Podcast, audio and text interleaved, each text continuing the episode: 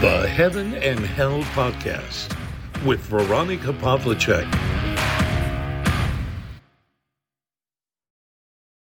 Hallo, ich grüße euch. Heute möchte ich euch eine etwas längere Stelle aus der Bibel vorlesen. Genau genommen ist das das gesamte Kapitel 16 aus der Offenbarung, denn ich denke, dass die im Moment sehr, sehr passend ist. Ich habe sie an manchen Stellen ein wenig gekürzt und möchte dich dazu anregen, dir das wirklich einmal in der Bibel ganz in Ruhe durchzulesen, denn bei jedem Mal lesen kommt man dann auf neue Sachen drauf und es ist nicht dasselbe, es vorgelesen zu bekommen. Ich möchte, dass du daraus auch deine eigenen Erkenntnisse gewinnst.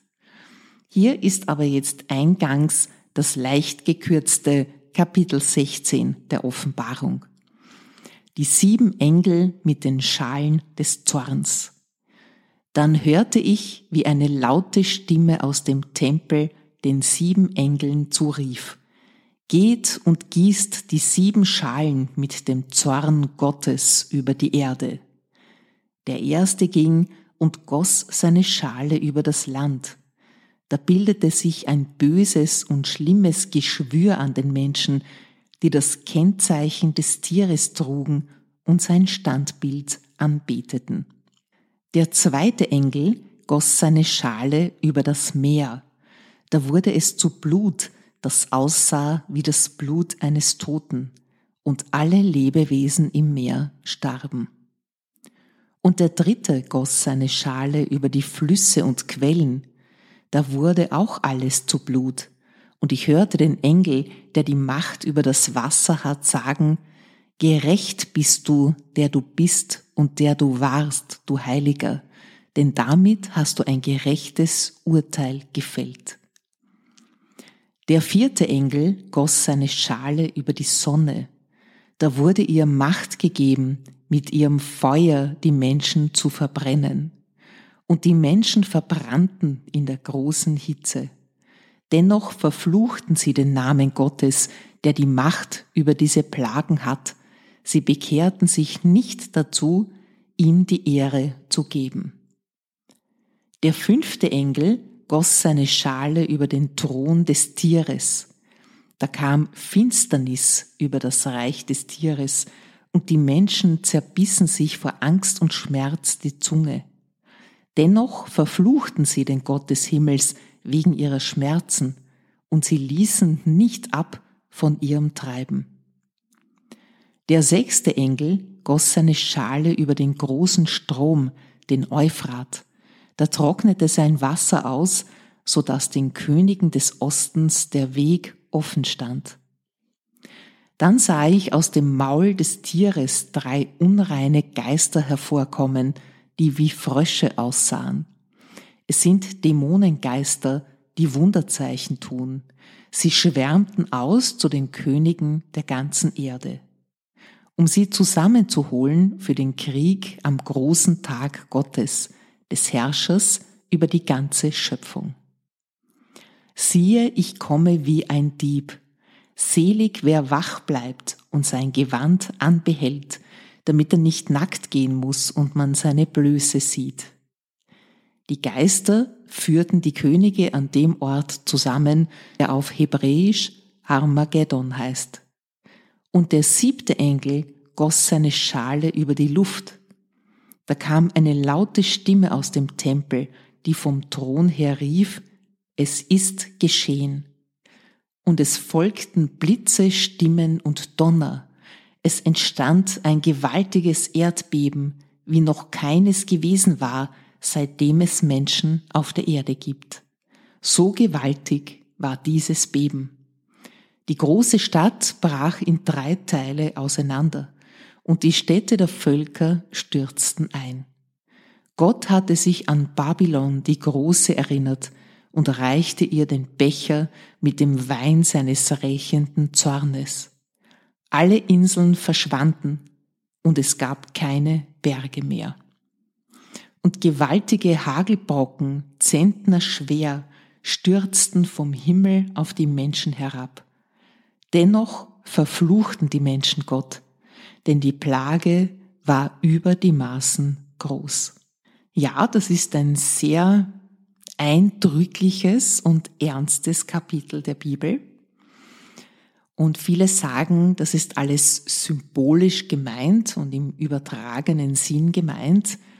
Nur wenn ich mich alleine in den vergangenen Wochen so umschaue und umhöre, es gab ein großes Erdbeben, es gab Überschwemmungen, es gibt die Erde, die immer heißer wird, es gibt Dürre, es gibt Waldbrände.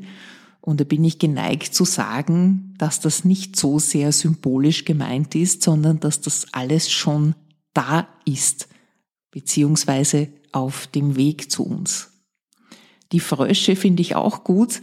Das sind ja auch die falschen Propheten, vor denen ich beständig warne. Ja, die Froschgestalt ist interessant. Es gibt ja das Märchen vom Froschkönig, der sich dann in einen Prinzen verwandelt. Diese Dämonen tun das meistens nicht. Was sie aber können, ist uns zu verführen.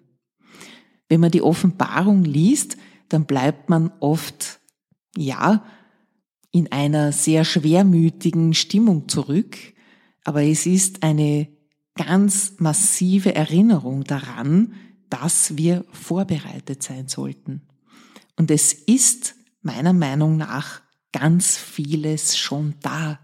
Und das ist nicht in der Welt der Symbolik angesiedelt. Schau dir die Nachrichten an. Ich weiß, viele tun das gar nicht mehr. Die sagen, ach, ich will mich mit dem allen nicht belasten. Ich möchte es wohl wissen, was in der Welt vorgeht. Ich habe ja auch eine journalistische Vergangenheit. Ich will es wissen. Ich weiß, dass es manchmal belastend ist, das alles zu sehen und auch das ganze Ausmaß der menschlichen Katastrophen dahinter zu begreifen. Aber man kann schon sagen, dass es sich dabei auch um den Zorn Gottes handelt. Das straft ja auch jene Lügen, die jetzt aus allen Ecken hervorkriechen und plötzlich Gott entdecken und die propagieren, Gott ist Liebe, wir sind Liebe, ist gleich, wir sind Gott und Jesus ist ja eine Gestalt von vielen, die auch eine Liebesenergie verströmt und, und, und. Ja, natürlich, Gott ist die Liebe und er hat seinen Sohn auf die Welt gesandt, um für unsere Sünden zu sühnen und zu sterben. Eines der größten Geheimnisse, die wir sündigen Menschen so gar nicht begreifen können. Das ist der größte Liebesbeweis, den je ein Mensch auf Erden angetreten hat. Der Sohn Gottes in Menschengestalt, der für dich, für mich, für uns alle gestorben ist und unsere Sünden auf sich genommen hat. Aber was wir hier jetzt heute hören in der Offenbarung, das ist nicht der Gott der Liebe, das ist der Gott des Zornes und der Gott, der auch bereit ist, das zu zerstören, was seine Schöpfung kaputt machen möchte.